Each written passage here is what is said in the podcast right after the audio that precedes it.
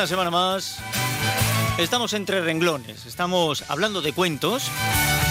De cuentos para adultos. Vestidos de cuentos infantiles. O de lo que ustedes quieran. Pero para guiarnos en este trasiego de historias tenemos a Santos Neira. Santos, bienvenido. ¿Qué tal? ¿Cómo estás? Pues un poco resfriado, pero, pero bien, pero bien. Bueno, que estamos en ese momento. Sí, eso es. ¿Qué le vamos a hacer? Están por aquí todo el rato los viruses y, Sí. Y las mías más acompañándonos. Bueno, Sí, pues sí. ya está. Oye, pues, pues reponte cuanto antes. Eso, gracias. ¿De Sí, sí, sí.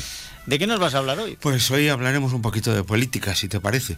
Pero de, po- pero de política, este, eh, podemos hablar de política de la que se deriva de las polis, de las ciudades griegas. Ah, bien, bien, bien, bien. No de la que hacen las personas que se dedican a la política hoy en día. Vale, o sea, más en el sentido de civilización que de la política que conocemos. Sí.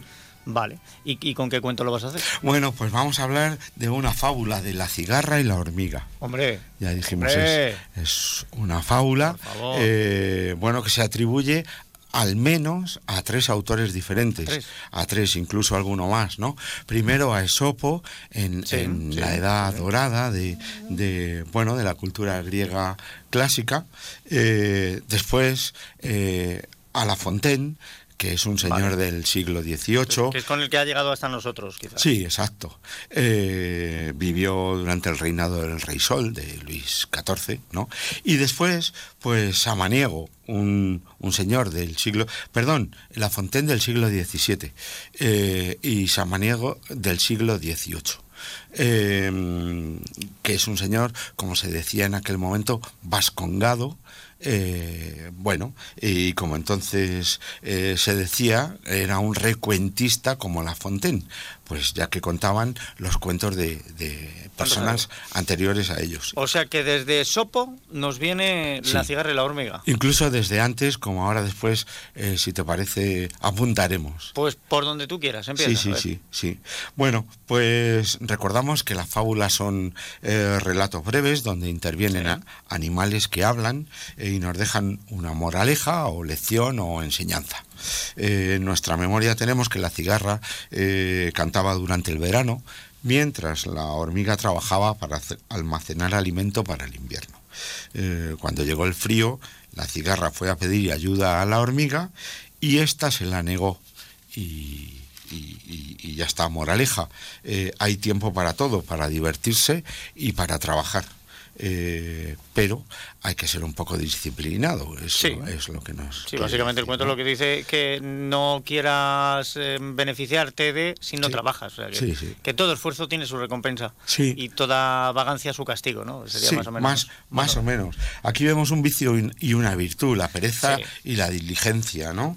Eh, ahora bien, si nos fijamos en la naturaleza, eh, la cigarra es un animal solitario que se deja ver, o mejor, eh, oír en verano. Eh, es el canto de los machos para atraer a las hembras. Eh, entonces sería una cigarra macho, pero no un cigarro, claro. Eh, vale. sería una cigarra macho. Sí. Estaría haciendo su labor. Mm, No solo, no, no solo se estaba divirtiendo.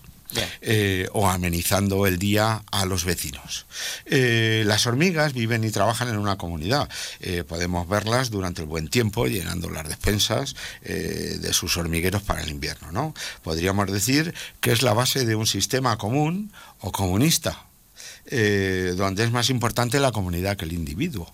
Eh, a pesar de la dureza de la respuesta de la hormiga a la cigarra, la enseñanza, como tú acabas de decir, es que el esfuerzo trae una recompensa, aunque hay otros factores que pueden influir en que esto no sea así del todo.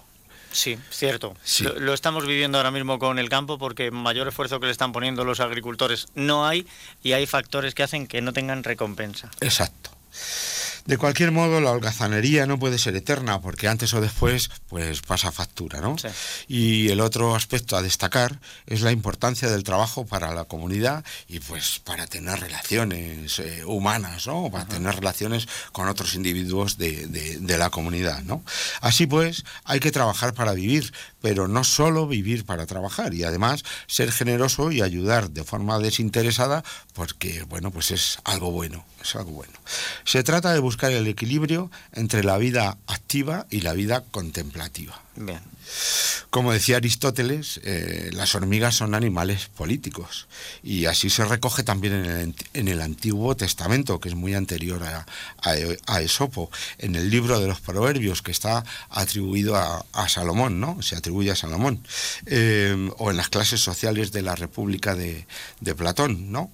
Eh, como pasa también en una colmena de, de abejas. ¿no? Sí, siempre han sido los ejemplos de, de jerarquizados de, de eh, animales, en este caso insectos, uh -huh. con una sociedad jerarquizada y organizada. ¿sí? Eso es, el libro de los proverbios nos da enseñanzas morales, ¿no? Eh, dice a los jóvenes que dejen de lado la pereza y se fijen en las hormigas y, y cómo trabajan en comunidad. Eh, pero bueno, el resumen de la fábula es que hay que superar la pereza. Sí. Ya está, este sería el resumen. Y poco más que decir sobre la cigarra y la hormiga por mi parte. Bien, eh, poco más, pero ¿y cómo hemos llegado entonces a, a esto? Donde parece que eh, el, el objetivo que perseguimos es ser todos cigarras y además vivir de las hormigas. Pero si todos somos cigarras, no hay hormigas para vivir. Hay que fijarse en la comunidad. Todos vivimos en comunidad, vivimos en ciudades, no vivimos aislados en el campo como eremitas o ermitaños. Eh, vivimos en una comunidad de vecinos, vivimos en, en- en una ciudad. Eh, bueno, pues eh, yo creo que hay que poner cada uno de nuestro lado para aportar nuestro granito a- a- que beneficie a todos. Ya, pues no estaría mal. A ver si verdad lo conseguimos, porque de momento mm, yo veo a la gente más dispuesta a, a ser cigarra, a vivir cantando. Mm, Cigarra, sí, o cigarro. O cigarro, o sí, cigarro. sí, sí. Bueno, pues. Y el pues, próximo día, Sí, eh, pues que será miércoles de ceniza, sí. podemos contar con Cenicienta. Ah, muy bien. Muy bien traído, claro. Ceniza, cenicienta, perfecto. Claro, perfecto. pues es un cuento que también tiene varias versiones de autores como Perrol o como o los hermanos Grimm. Ya lo veremos el próximo Muy bien. día. Pues en siete días nos encontramos aquí. Disfruta de la semana y mejórate. Gracias. ¿vale? Y ustedes pues ya lo saben, procuren ser hormigas. No se queden solo con la cigarra que canta. En la guagua se siente el olor de tu perfume.